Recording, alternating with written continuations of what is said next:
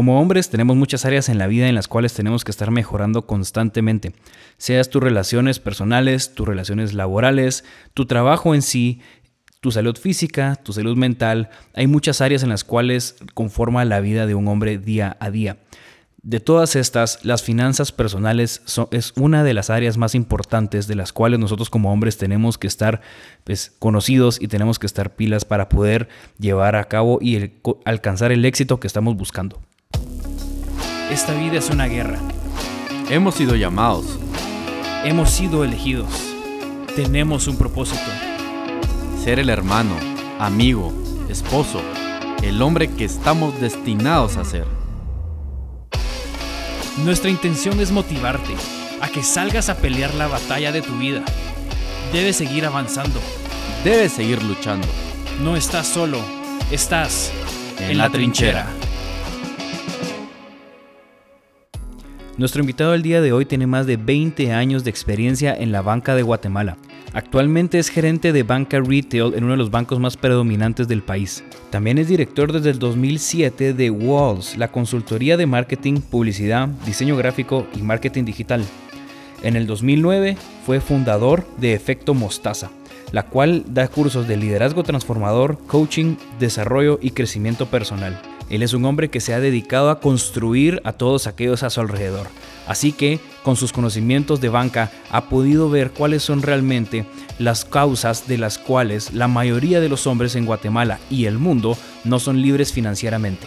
Y eso es lo que queremos hablar hoy. Así que con ustedes, Marvin Paredes. Hola a todos, bienvenidos a un nuevo episodio, bienvenidos a la Trinchera Podcast, bienvenidos a esta tercera temporada y qué alegre que, estén aquí con nosotros. Esperamos que se hayan disfrutado el último episodio junto a Diego Castillo y como dijo Guille Alicate, Guille se confundió ahí, pero es Alicante Films.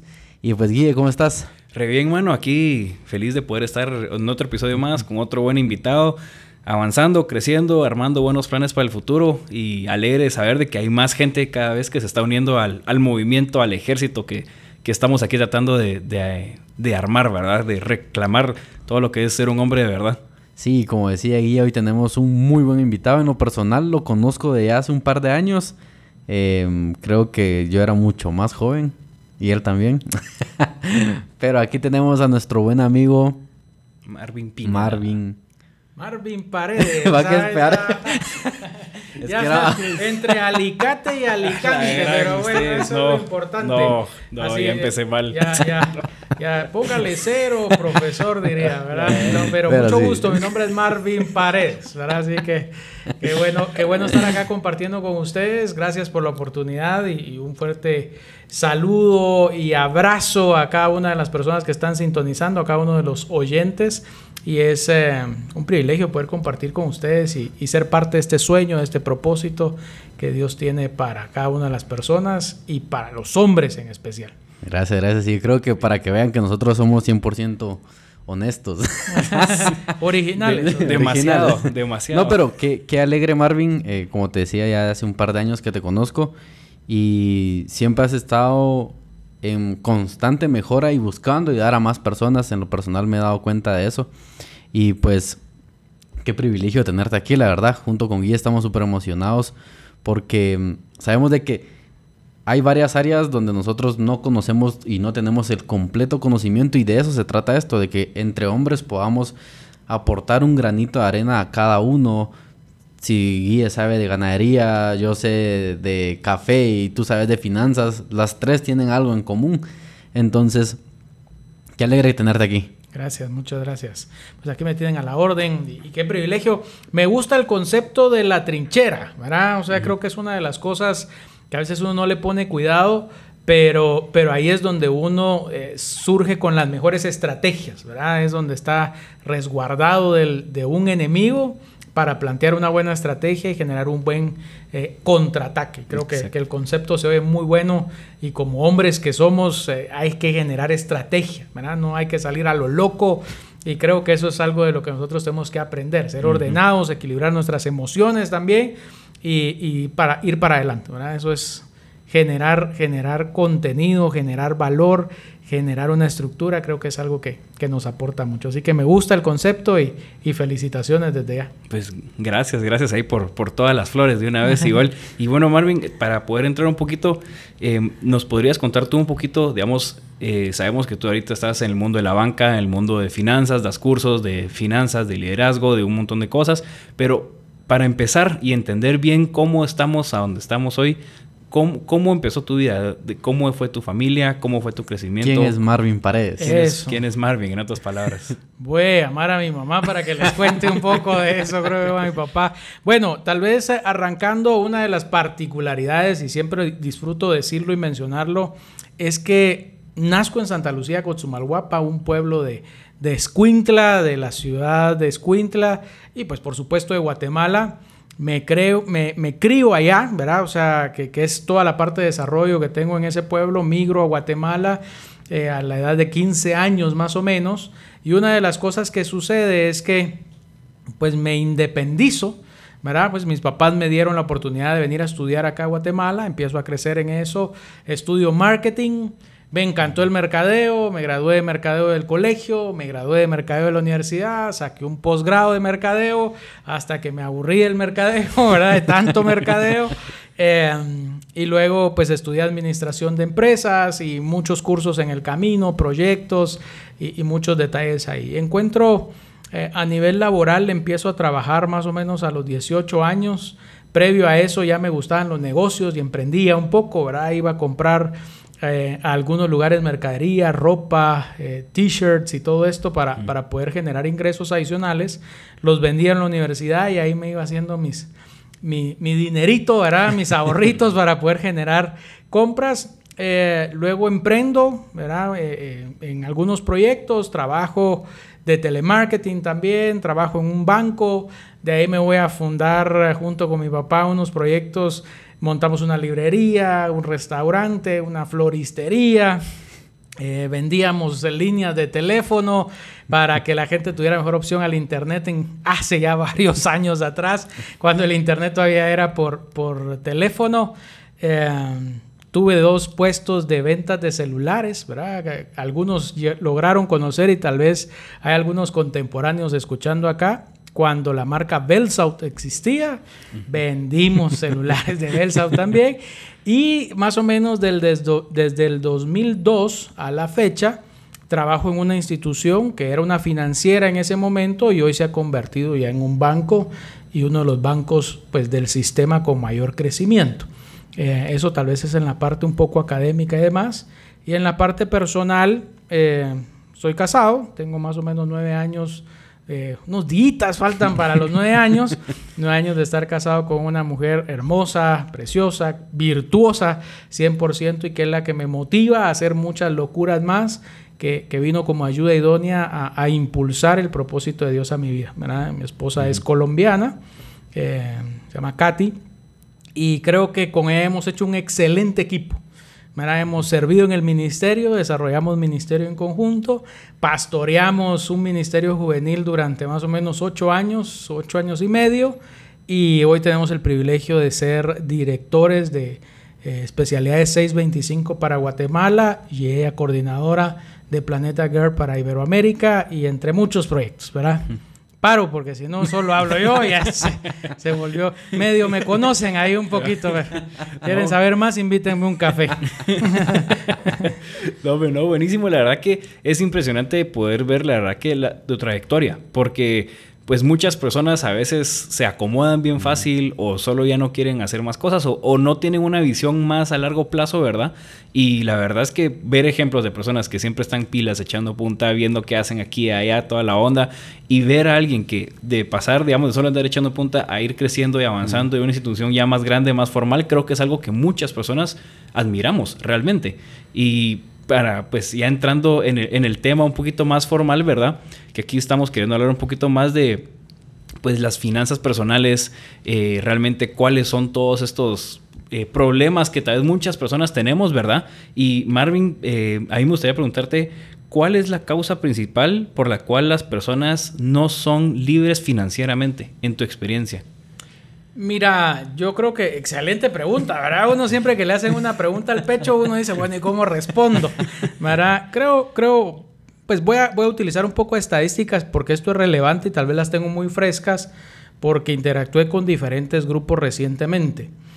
Eh, estuve revisando un poco cómo estaba la deuda. Eh, en Guatemala es muy difícil encontrar información acerca de finanzas y detalles puntuales pero me fui a buscar algunas estadísticas en Estados Unidos y revisé que más o menos de los 35 mil o casi 40 mil trillones de deuda en Estados Unidos, el 70% estaba concentrado en edades de 25 años a 60 años. Hmm. Eso, eso es un referente que, se, que uno podría decir, bueno, si eso es en Estados Unidos, Guatemala, ¿cómo estará? Curiosamente, cuando estuve con dos grupos, eh, uno muy marcado por edades de 18 a 25 años, que era más o menos un grupo de alrededor de unos 50 líderes eh, y, personas que están influenciando desde su liderazgo a más jóvenes, y ese era el grueso, eh, era como un 80% casi personas de 18 a 25 años, yo dije, aquí vamos a ver cómo se comporta la deuda. Y justo reflejaba la misma tendencia que tenía la estadística de Estados Unidos. Los de 18 a 25 años no están tan endeudados. No significa que no se vayan a endeudar o no vayan a caer en un problema financiero a futuro, pero ya había una estadística o una connotación o tendencia hacia la deuda. Luego me junté con otros líderes al respecto de esto, personas, matrimonios, personas un poco más adultas, donde el grueso de personas era justo de edades de 30 a 60 años de edad. Coincidencialmente, la estadística se repite, ¿verdad? Entonces uno dice, bueno, voy a ver cómo está. Y justo vemos que estábamos como a un 68.5% de todo ese grupo estaba endeudado. Entonces, lo que les digo es que probablemente a más edad más probabilidad de endeudarse. Entonces, ¿cómo me voy a preparar yo para ser libre financieramente? Y una de las cosas que sucede, y, probablemente ustedes no me van a dejar mentir, pero a mí en el colegio o, en la universidad no llegaron y se sentaron conmigo y le dijeron, miren Marvin, le voy a enseñar sobre finanzas. No, o sea, realmente lo aprendido y lo que nosotros hemos aprendido sobre finanzas es como decimos en buen chapín, a los golpes, ¿verdad? Es decir, hemos aprendido por experiencia y casi siempre por errores, ¿verdad? Eso es genial porque nos genera criterio, nos da conceptos y argumentos firmes de que si esto me dolió, esto me afectó, no lo debería de repetir. Pero también existe la sabiduría. Y creo, ¿verdad? Que muchas de las causas financieras hoy en día de los hombres, y voy a hacer énfasis en los hombres también, es que no las creemos todas, ¿verdad? Uno de los errores financieros es que creemos que tenemos la capacidad de salir adelante. Por naturaleza, somos conquistadores, y, ¿verdad? Y vamos tras un proyecto, decir, yo quiero ese carro, yo quiero esa compu, yo quiero ese puesto. Y buscamos la conquista porque está en nuestra genética, ¿verdad? Estamos en ese proceso. Sin embargo, a veces no vemos todo lo que implica esa conquista. Y a veces financieramente gastamos más de lo que ganamos con tal de aparentar, con tal de demostrar una situación. Entonces, creo que lo que he visto en el tiempo y en el aprendizaje que he tenido de dar cursos y de compartir con muchas personas financieramente y de estar en la banca es que la gente está endeudada o no sabe de finanzas por dos cosas. La primera es desconocimiento. O sea, seamos claros, ¿verdad? Las finanzas no nos las enseñaron y vamos aprendiendo eh, a regañadientes, ¿verdad? Y a, y a, golpes y a coscorrones, diríamos, en la vida. Entonces desconocemos cómo funciona. Hace muchos años leí un libro que se llamaba Los cinco lenguajes del amor. Y este doctor decía en la introducción, y y tal vez es de lo que más recuerdo también del libro. Bueno, recuerdo los cinco lenguajes, pues, pero a lo, que voy, a lo que voy es que me impactó la frase de introducción que decía, si usted está hoy leyendo hoy este libro, lo felicito, porque si quiere saber de amor, debería de estudiar sobre amor. Si usted quiere ser mecánico automotriz, debería de estudiar sobre mm, pues, temas de motores y, la mecánica en general y conocer los motores de los vehículos. Si usted quisiera ser informático, ¿qué creen que debería estudiar? Informática. Informática, por supuesto. Entonces tiene todo el sentido de que nuestra vida debería de ser un aprendizaje constante. Entonces, pues en, en, la Biblia encontramos varios conceptos y Oseas 4.6 es uno de los que también me refuerza, que dice, ¿y por qué perece el pueblo? No es porque no tenga plata, no es porque no tenga actitud, no es porque no tenga deseo de hacer las cosas, sino que dice, mi pueblo perece por falta de conocimiento. ¿Verdad? Sencillo. Es decir, si yo quiero ser un buen doctor, pues no es que yo ahorita me arranque y digo, bueno, señores, los dejo acá, voy a ir a hacer una cirugía. Pues eh, jamás se agarró un bisturí, eh, por lo menos no para hacer una cirugía, entonces no sé cómo hacer un corte. Debería de estudiar. Entonces la consecuencia de tener ataduras o de tener complicaciones financieras se debe a que desconocemos. Entonces el primer punto en el cual yo me reforzaría acá es, si yo desconozco algo, va a sonar raro lo que voy a decir, pero así está en Oseas 4.6, rechazo el conocimiento. Y eso dice Oseas 4.6, dice, mi pueblo perece por falta de conocimiento y ustedes rechazaron el conocimiento. Entonces, si yo no conozco, en automático estoy rechazando. Y si yo estoy rechazando, ahí hay una consecuencia. ¿verdad? No soy inteligente en ese aspecto, no tengo los mejores tips, no soy sabio en eso, porque estoy rechazando conocimiento. Entonces, ¿Cuál es el otro método? Marvin, echamos una mano. Yo estoy ahorita bien clavado financieramente, ¿verdad? Soy responsable. Eh, bueno, estoy chavo, tal vez no estoy como los de, de 30, 60, pero, pero voy para eso si no me comporto en ese sentido, ¿verdad? Tengo una tarjeta de crédito, me endeudo, ¿qué hago con eso? Entonces, lo mejor, que es el siguiente aspecto, el primero dijimos que era desconocimiento. desconocimiento. Pero el segundo entonces debería de ser la preparación. La preparación es fundamental porque dice Proverbios 2 del 2 al 4. Eh, estos son principios y me encanta Proverbios porque pues la mayoría podría decir, miramos, y esto es eclesiástico, esto... No, un proverbio, hay proverbios chinos, hebreos, judíos, proverbios chapines, ¿verdad? o sea, exacto. Eh, es, el proverbio es un refrán que tiene una filosofía de vida normal, ¿verdad? Y si uno ve a Salomón, pues Salomón era un tipo que estudiaba la ciencia, el conocimiento y decía, miren, ¿quieren que les vaya bien? Pues lean lo que dicen estos consejos. Lean jóvenes, dicen Lean jóvenes. O lean estos, estos refranes, ¿verdad? Bien decía, el, que anda entre la miel, algo se le pega, ¿verdad?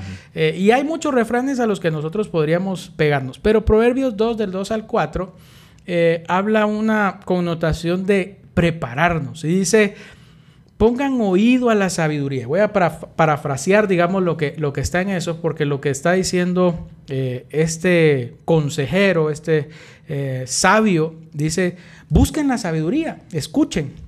Entonces el primer consejo para prepararme es escuchen la trinchera, ¿verdad? Aquí hay contenido que les puede ayudar a cometer errores, ¿verdad? O sea, que, no cometan esos errores, a prepararse, a ayudar a que no cometan los errores de la vida, ¿verdad? O sea, es decir, eh, la inteligencia, yo ese era mi concepto básico, de, digamos, de aprendizaje, la inteligencia es aprender de mis errores y sabiduría es aprender de los errores de otro, ¿verdad? Entonces, Creo que el oír sabiduría me ayuda a no cometer errores, que eso es lo fundamental en esto. Eh, y lo otro que vemos en, Proverbios dice, entrégate a la inteligencia. Y particularmente, bueno, nosotros estamos saliendo desde Guatemala para el mundo, ¿verdad? Pero particularmente en Guatemala eh, hay algo bien curioso y es que este es el país, creo yo, donde más... Eh, licenciados, ingenieros, eh, abogados, infieris tenemos, Gente que cerró una carrera académicamente pero la deja a medias. Y si les preguntas cuántos libros están leyendo, cuántos están estudiando, el aprendizaje es muy limitado. Y creemos, lo, lo más duro es que pensamos que estamos estudiando. Decimos que estamos estudiando, pero no hacemos ni lo que pensamos ni lo que decimos. Entonces, como hombres, señores, con carácter, si yo digo algo y yo pienso algo, tengo que hacer ese algo, ¿verdad? La gente dice, es que no tengo el hábito de lectura, no puedo, me gusta leer. ¿cuántos memes nos echamos al día? ¿Verdad? ¿Cuántos WhatsApp escribimos? ¿Cuántos WhatsApp leemos? Y estamos compartiendo y tenemos un hábito de lectura. Lo que pasa es que no le hemos puesto propósito. Y, el salmista, no, pues, perdón, el, el proverbista nos dice, enfóquense a entregarse a la inteligencia, es decir, busquen la mayor cantidad de contenido. Lo digo desde mi experiencia, me leí demasiados libros, he comprado muchos artículos de finanzas porque dije no quiero repetir o no quiero ser una persona que administre de la misma forma que administró mi gente del pasado. ¿Verdad? Aprendí muchas cosas de mi papá, muy buenas, muy buenas herramientas, pero hubo cosas que dije, mm, no quiero estar en esa misma situación, no quiero perder el, patrimonio, el capital que ya se ha construido. Sí, yo creo que algo que interesante que decís, la verdad, es que nosotros como hombres tenemos que tener ese carácter, esa valentía y muchas veces usamos eso como excusa para decir, ah, yo soy hombre, yo voy a hacer lo que yo quiera y yo soy libre y como decías al principio, tomamos los riesgos, tomamos muchos riesgos y tal vez ni los pensamos, no somos estratégicos con lo que queremos alcanzar, sino que decimos vamos y nos fuimos y después a la larga nos damos cuenta que nos tropezamos porque ni siquiera la pensamos media vez, ¿verdad? Y lo que realmente creo que nos hace hombres es esa fuerza de voluntad, tener pero también para saber ser, como frenarnos a nosotros mismos, ¿verdad? Como saber tener esa humildad de decir, yo no puedo en esta, aquí ya no sé. Y es también muchas veces esa falta de humildad lo que nos hace no querer vernos mal a la hora de aprender ese nuevo conocimiento que no tenemos. Porque muchos tal vez huimos de conocimientos nuevos porque nos da miedo las finanzas o nos da miedo los números o porque nos da miedo la deuda o yo qué sé. Entonces mejor hay muchas personas que en muchos temas deciden solo ignorar el tema que afrontarlo y ver la realidad. Y lo vi mucha gente con COVID, en, familiares o amigos o lo que sea, que estaban enfermos y ¿qué pasa si es COVID? Ay no, mejor no me hago la prueba. Mejor hacete la prueba y quítate la duda si es o no. Si es, te tratas de una vez y si no, si es COVID y no te haces una prueba, se te va a empeorar. Y ahí sí vas a ver peores efectos, ¿verdad? Hay dos conceptos, eh, solo eh, ahorita se emociona uno en este asunto, muchachos, ¿verdad? es interesante. Y no hemos entrado directo al tema de finanzas, pero, pero miren lo curioso, mencionabas dos cosas ahí, una oculta dentro de lo que estabas diciendo y una que fue muy evidente, la ignorancia. Eh, a mí me encanta Masterchef, ¿verdad? Es uno de los programas eh, que más disfruto. Me encanta la cocina, me encanta cocinar. Hay muchos temas ahí implícitos de liderazgo y aprendizaje que me parecen pues, geniales. Pero un día uno de los chefs le dijo a un, a un estudiante o a alguien que está en el programa, le dijo, ¿qué prefieres ser? ¿Ciego o ignorante? La palabra ignorante es, ruda, ¿verdad? Eh, y por supuesto, si a mí me dicen eso, yo voy a escoger la menos dura para mí, ¿verdad? Entonces él dijo, prefiero ser ciego. Él le dijo, mira, eh, si quieres ser ciego, ya no vas a poder ver las soluciones. Y vas a estar ciego así de por vida. Pero si tú eres ignorante, aunque suene duro, es algo que se puede solucionar. Entonces la ignorancia se corrige con el conocimiento, el aprendizaje. Por supuesto tiene un, esfuerzo, hay que aportar algo, pues el aprendizaje no viene de gratis. Pero el ser ciego te deja ciego de por vida. Y justo lo que mencionas con el tema de COVID. Ay, no, yo mejor hago, hago ojos ciegos a esto y no sé si estoy enfermo. No, revisa si estás enfermo porque te pueden dar la medicina correcta. Entonces, ese creo que es uno de los factores. Yo prefiero ser ignorante y aprendí eso y ahora si me lo me, preguntan a mí o vuelvo a escuchar eso, voy a decir, hey, prefiero ser ignorante, lo puedo corregir. Pero si soy ciego, voy a seguir topándome en verdades que tal vez las hubiera podido resolver si pudiera ver. Wow. Y ahorita que decías eso, me gustó bastante lo, lo bueno, escuchando un poco de, de todo lo que has hecho, hay algo que, que siempre nos pasa y es de que como jóvenes, me imagino que en algún momento pasaste por eso, pero anhelamos el éxito muy rápido y no nos damos cuenta de los procesos que en realidad tenemos que llevar. Y eso es algo, algo, algo increíble. Pero algo que decías sobre, hablando sobre las finanzas, y se me hacía mucho esas referencias de que, por ejemplo, en el área relacional mucha gente alega de que no hay conocimiento, de que por qué le va mal en el amor. Y he visto a miles de personas, o sea, por ejemplo, muchos siguen a un, a un guatemalteco que se llama Ricky Marroquín que tira frases todos los días. Que yo miro, día va a estar por aquí con nosotros. Sí, espérenlo. Y yo miro que todos, ah, sí, sí, pastor, que sí, que esto, que el otro. Pero a veces me pongo a pensar cuántos realmente aplican todo ese conocimiento y creo yo que lo mismo nos pasa en las finanzas. Pedimos mucho conocimiento, pero al momento de aplicarlo es, ah, es que me da pereza, es que... Y es lo que decís, todo requiere un esfuerzo y, al final el conocimiento sin aplicarlo también no va, no va a dar los resultados que queremos. Y, yo creo que para, para, digamos, de pronto como concluir o encerrar la, la pregunta que me hacías al principio es cuáles son las causas de por qué estamos financieramente complicados. Y, pues lo resumo en esas dos que les decía, desconocimiento, ¿verdad? O sea, tengo que buscar el conocimiento y la segunda, prepararme. Creo que somos responsables de aprender y no debemos de dejar de aprender. ¿Cuántos libros he leído de finanzas? Así, full, full, digamos, fácil he leído tal vez unos 8 a 10 libros específicamente de finanzas. ¿Cuántos resúmenes de libros he leído? Ah, me he leído fácil como unos 20, 25. ¿A cuántas charlas he ido? He ido a muchas. Pero es que el proverbio nos dice, oigan la sabiduría, entréguense a la inteligencia. Dice, si clamas la inteligencia, vas a discernir. Entonces compro esto ahorita, no lo compro, esa oferta realmente es una oferta, esa realmente es una ganga, 12 cuotas de contado, brother, reventémonos la tarjeta, ¿verdad? Pagate con esto, invito a la chava para aparentar todo lo que necesito yo y conquistar a, a esta canchita, a esta pelinegra, qué sé yo, ¿verdad? Y tratamos, y eso nos ayuda si buscamos también el conocimiento, ¿verdad? Entonces, y, dice el proverbista, búsquenla como un tesoro, entonces comprenderás. Y las finanzas hay que comprenderlas, es un sistema que está acá en la tierra, ¿verdad? Que funciona, que funciona en la vida, o sea, pues yo no voy a un restaurante y le digo, eh, Chinito, mira, eh, ya que estás acá, dame un chuco. Dame un chuco. Ah, chino, dame un chuco, ¿verdad? Eh, que creo yo, el decir, mira, te voy a dar 10 abrazos por el chuco. Pues, el chino me va a decir no, ¿verdad? Ah, cuidado, no, no, sabes, con este no sabes. no, no sabes cómo funciona. Pues eso es otro tema que vamos a tratar, ¿verdad? Pero. Eso, es, puerta cerrada.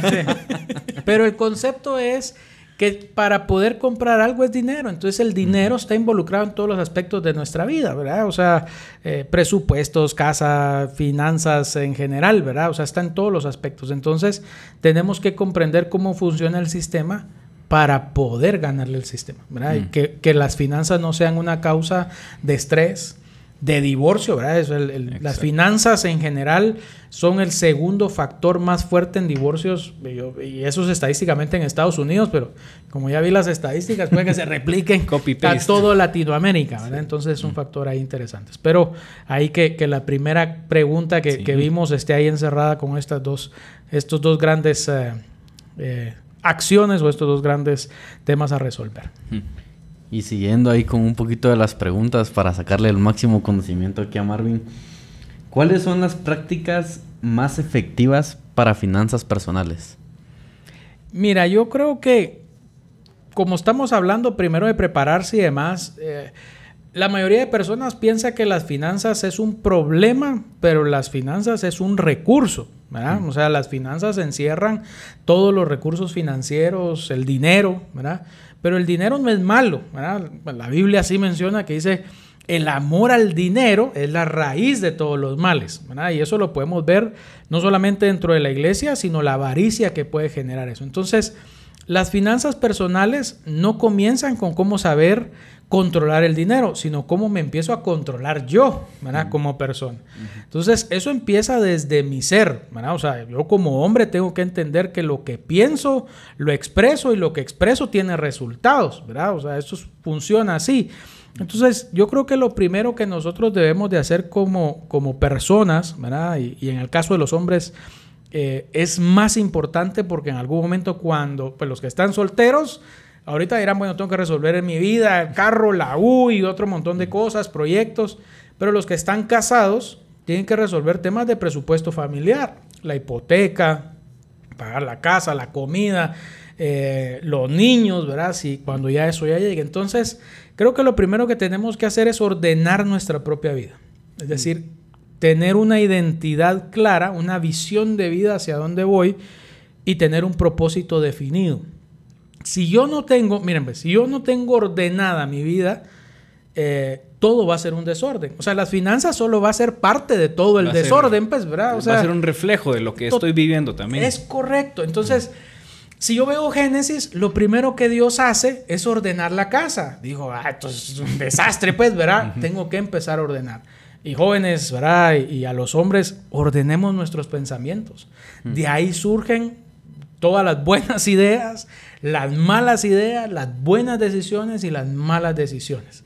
Y lo curioso es que dice Proverbios también dice, porque tal cual es el hombre en su pensamiento, así es él. Entonces yo quiero ser rico, quiero ser millonario, pero tomo malas decisiones financieras, no voy al dinero, voy a mi pensamiento. ¿Estoy corrigiendo mis pensamientos o estoy tratando de cambiar un síntoma cuando debo de ver cuáles son las causas? Ese es el punto.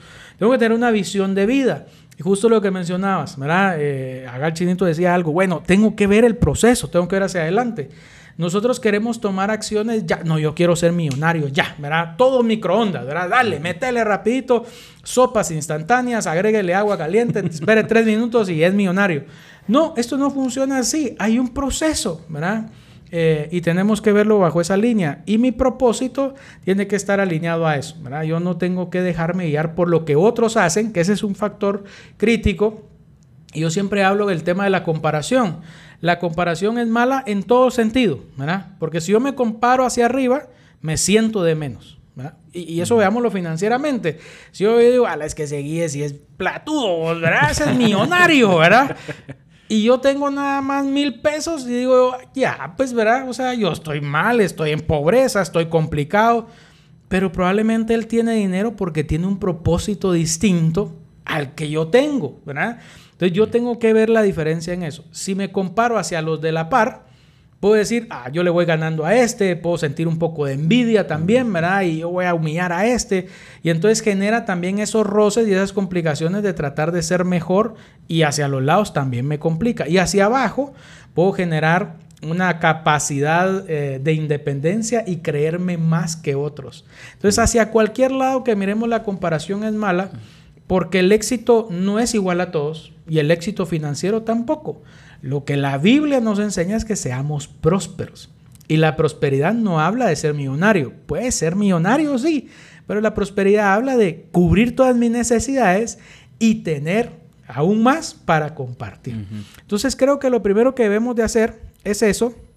Y, ahí vamos, ¿verdad? Y ahorita les voy a dar otros tips. Sí, buenísimo, ¿no? Y lo, lo que tú decías de tener una misión, ¿verdad? Tener una visión es, yo creo que es algo bien crítico para nosotros como hombres. Yo creo que muchos tal vez eh, estamos terminando la U o estamos ya empezando en la carrera profesional, eh, estamos empezando a ascender tal vez en algún puesto u otro, o estamos empezando a casarnos, o estamos empezando a tener hijos. Estamos en esa época donde como que estamos terminando de afinar quiénes somos como hombres y no solo en términos financieros, sino que en general, ¿verdad? O sea, tener una misión en la vida, como que uno buscar realmente un propósito, porque por mucho tiempo tal vez estuvimos en el colegio y nos decían tienen que seguir este currículum. Y después eh, salimos del colegio y decimos la universidad y bueno, tenemos, yo decido qué carrera, pero dentro de la carrera tengo que seguir este camino. Y luego uno sale y es la vida y es un momento donde mucha gente es como que, wow, ¿qué ondas? Sigo lo que mi carrera me enseñó y ahí pues, qué buenísimo, seguir adelante, pero tiene que haber algo más profundo que sea una misión de vida, creo yo, ¿verdad? en la cual todos nos, como hombres nos ayuda realmente como a enfocarnos, es decir, todas las áreas de mi vida van aportando a esa misión. Y yo creo que no solo es, digamos, las relaciones o no solo el dinero, no solo nuestra carrera profesional, es nuestra salud también, es nuestras finanzas personales, es todo que como hombres yo creo que es necesario que tengamos que digamos, buscar y encontrar esa misión que nos haga clic a nosotros. Porque es fácil decir, tengo este trabajo o tengo esta empresa o lo que sea. Y eso, qué buenísimo que estás haciendo eso. Pero realmente estás buscando una misión y tú estás persiguiendo esa misión o estás solo aceptando, digamos, lo que la vida te está dando. Que creo que es algo bien, bien importante. Estoy garantizando mi segunda invitación al podcast La Trinchera, donde vamos a hablar de cómo construir mi visión de vida. Pero es fundamental, o sea, yo no puedo hablar de finanzas si no tengo definida mi visión clara, ¿verdad? O sea, voy a tratar de vivir la vida de alguien más. Mm. Y no solamente en el aspecto emocional, social, sino también financiero, ¿verdad? O sea, trato de vivir la vida del influencer aquel, trato de vivir la vida de viajes de aquel, y, y pues eso es lo, lindo de Dios, digamos, y no podemos dejar de hablar de esa autenticidad que cada uno de nosotros tenemos, pues, ¿verdad? O sea, a uno le dio barba y a otro no nos dio tanta barba, pues, ¿verdad?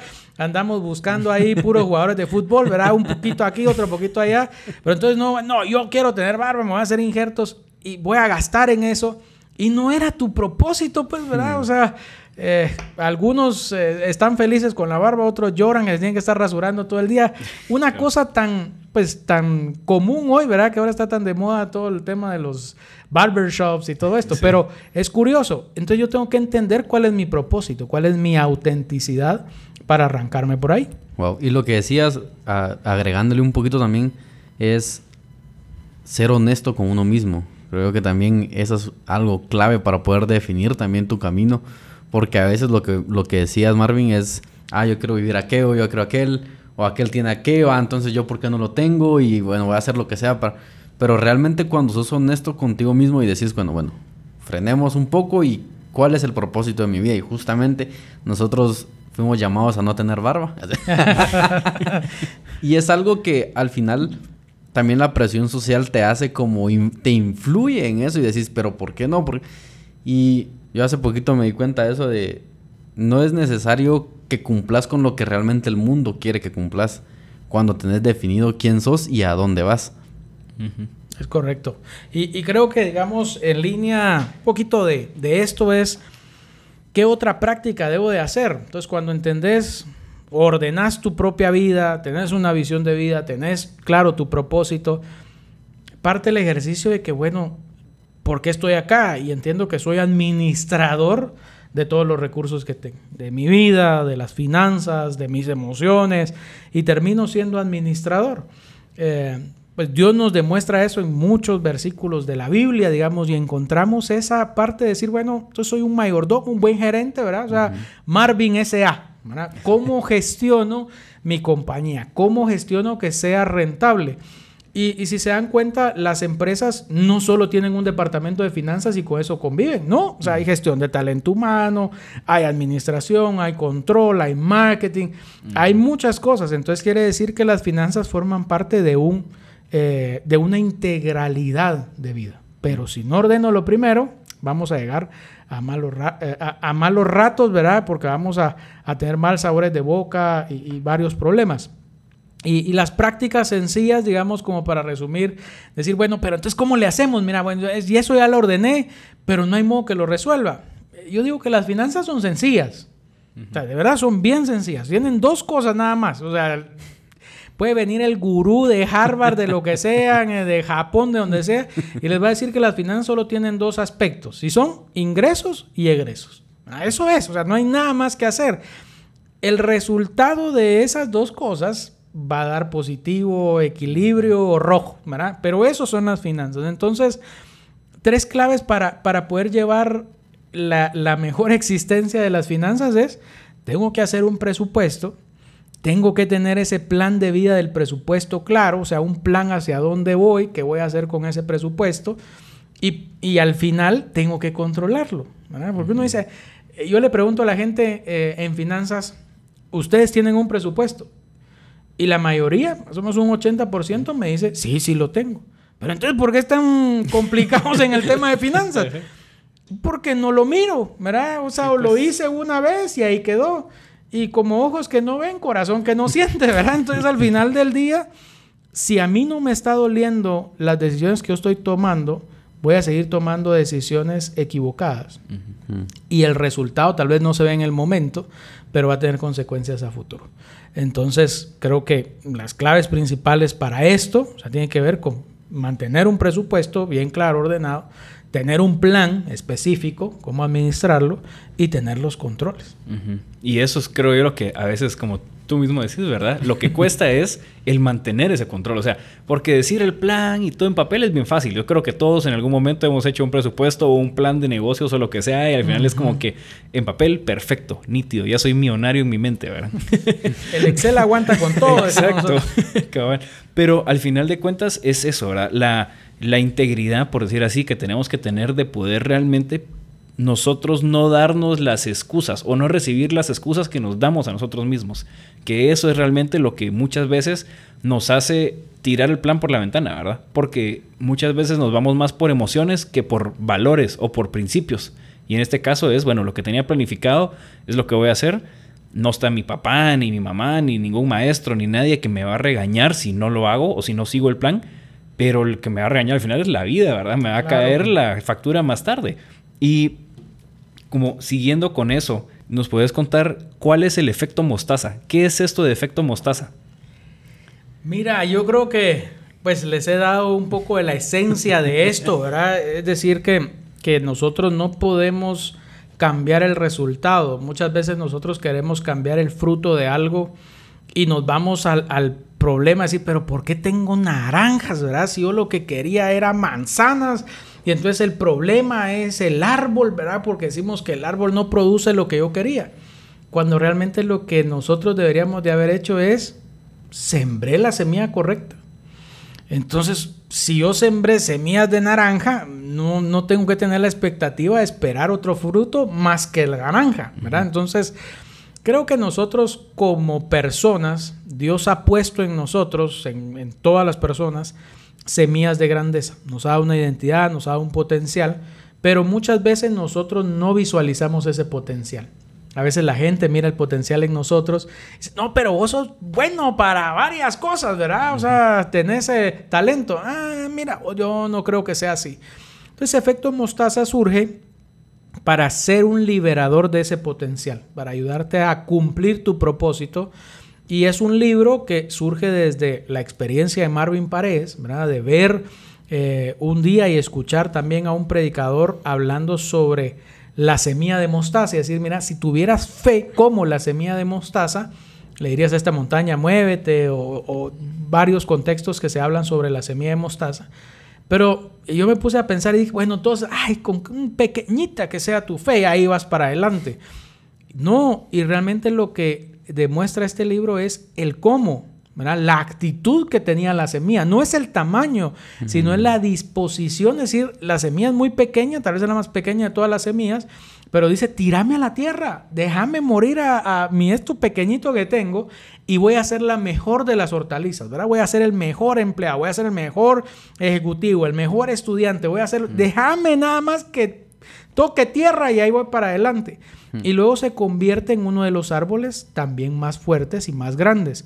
Y esto quiere decir que muchas veces si la semilla no cae a tierra, primero no va a ser la hortaliza y segundo no va a ser un árbol.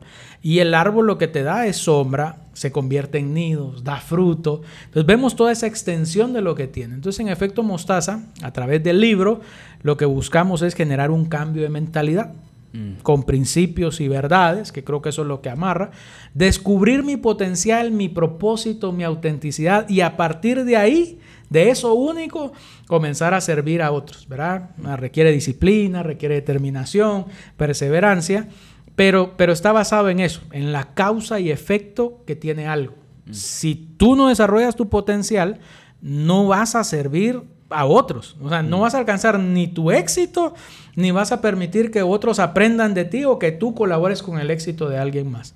Entonces, eh, es un poco la ley de la siembra y la cosecha.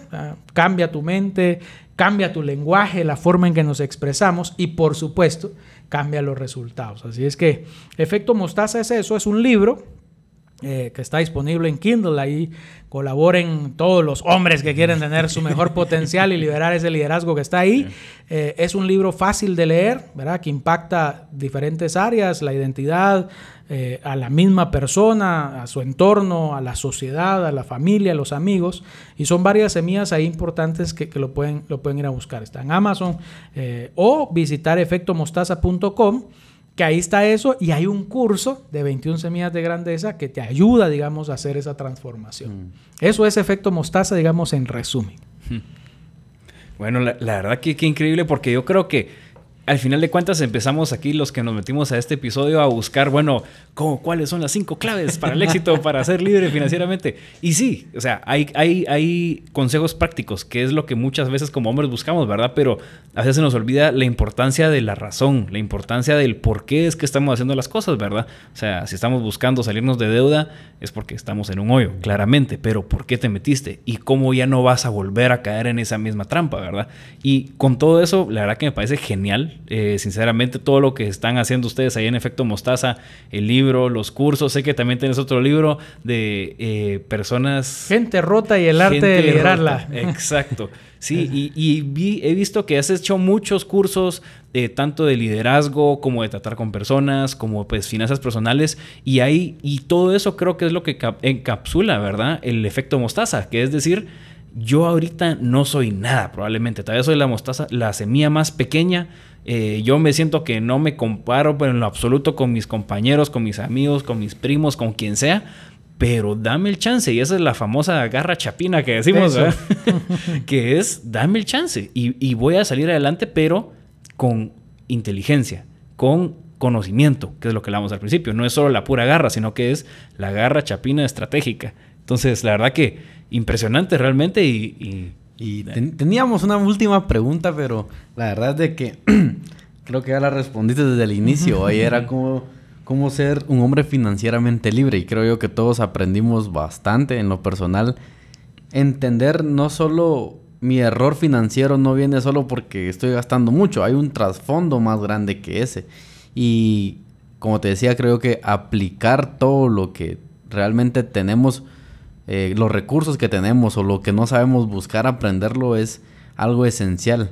Pero decinos, algo que te gustaría dejar en todos estos hombres que escuchan, algo que digas, esto es necesario para tu vida hoy.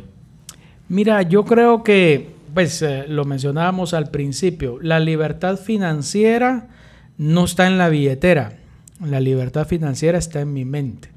¿verdad? Y creo que yo tengo un propósito específico que cumplir y para ese propósito puedo necesitar recursos, ¿verdad? Puedo necesitar recursos en personas, en tiempo, eh, recursos emocionales incluso, académicos.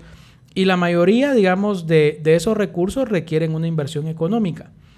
Pero cuando yo tengo un propósito y tengo un plan, pues pareciera curioso, ¿verdad? Pero es como la ley de la atracción a eso y ustedes han escuchado, hay un libro que se llama La Ley del eh, Secreto, ¿verdad? Que es esa ley de atracción y dicen, no sé cómo funciona y todo. Pero es que nuestra mente tiene la capacidad de crear y tenemos algo dentro de nuestro interior que es el subconsciente y hay un subconsciente creativo que nos ayuda y nos motiva a hacer eso. Pero cuando yo no tengo algo por escrito, no tengo un presupuesto, no tengo un plan, mi subconsciente creativo hace lo que a él bien le parezca, ¿verdad? Y entonces todas esas decisiones en el momento parecen buenas. Eh, pero aprendí algo que, me gustó mucho, que decía, nosotros también como hombres tenemos que tener carácter. Y carácter no es ser gritón y, a la mira cómo le grito a esos, ¿verdad? O sea, no se dejó y le sonó. No, carácter es el dominio de mis propias emociones. Hmm. Es el dominio de mis propias decisiones y orientarlas hacia donde quiero. los japoneses, digamos, son personas con carácter, no se alteran, sino que dominan sus emociones y van para eso. Y eso hay que aprenderlo mucho. Jesús era un tipo con carácter, no por eso se andaba sonando con todos, ¿verdad? Cuando se tenía que poner rudo, era rudo, pero funcionaba en línea de sus principios. Entonces, si quiero ser libre financieramente, tengo que tener ese carácter de dominar mis emociones de tener una visión clara y de controlar ese subconsciente creativo. ¿verdad? Creo que va por ahí. En línea de eso, yo estoy claro que si uno se mete en Google y dice principios claves para las finanzas, es decir, ordénese, administre, haga un presupuesto, haga lo otro. Pero sinceramente, todo eso es bueno, son herramientas muy buenas. Pero si yo no tengo dos cosas, la mayoría de personas quiere manejar sus finanzas bien. La mayoría quiere. Y yo les pregunto a ustedes, ¿ustedes quieren? Van a decir, sí, quiero tener buenas finanzas. Sí, lo queremos. Ahora, la otra palabra que es clave es, ¿están dispuestos a tener buenas finanzas? Hmm. El querer y la disposición, el querer es una intención, un deseo, un sueño, pero la disposición es tener otra vez, carácter, disciplina, perseverancia, devoción a lo que estoy haciendo. Tengo que aprender, tengo que desaprender y tengo que buscar algo. Entonces necesita esfuerzo. Eh, la mayoría queremos ver un resultado, pero lo más importante para nosotros son los procesos. Si ustedes están haciendo un buen proceso, la consecuencia es sencilla, el resultado va a ser bueno. y eso, eso me recuerda solo para terminar. es que me corte el chino. No, eh, justo algo así es lo que decía Lalo Quintero hace un par de episodios. Él lo que decía es de que el problema de vivir con valores es tener que lidiar con ellos. Y es exacto, ¿verdad? O sea, muchas veces nosotros tomamos decisiones buenas esperando que el resultado nos va a favorecer. Pero muchas veces tomar una decisión correcta nos va a doler en el momento como es tal vez aguantarse y no hacer ese gasto, aguantarse y no comprar ese nuevo carro, porque sabes de que lo querés y te va a doler no tenerlo, te va a doler no hacer ese viaje o yo qué sé, pero sabes de que lo estás haciendo con un propósito y estás siguiendo el plan que tenés trazado y ese plan al final te lleva a un bien mayor. y con ese guía que ya lo corté, le va a dar otros tres minutos más ahí para que siga hablando. No, pero qué alegre, qué alegre la verdad. Eh, Marvin, muchísimas gracias por estar aquí con nosotros. Eh, creo yo que este episodio dejó a muchos con ganas de escuchar más y créannos que lo tendrán aquí en próximos episodios. Ya aseguró su, su asiento para la cuarta temporada. Fichado. no, pero gracias a todos por escucharnos. En serio que, que, que estamos súper emocionados de iniciar esta tercera temporada eh, con más invitados, personas que sabemos que van hacer y van a aportar a su vida más de, de, lo que ya lo han hecho los episodios anteriores. Y recuerden compartirlo, em, enviárselo a alguien que realmente lo necesita. Eso es lo que siempre buscamos en la trinchera. No buscamos de que esto sea viral, pero sí buscamos de que llegue a la persona que realmente lo necesita. Y sabemos de que tú puedes ser una de esas fuentes que pueda ayudar a alguien más compartiendo este episodio. Así que nos vemos la próxima semana y recuerden, salgan, de la, trinchera.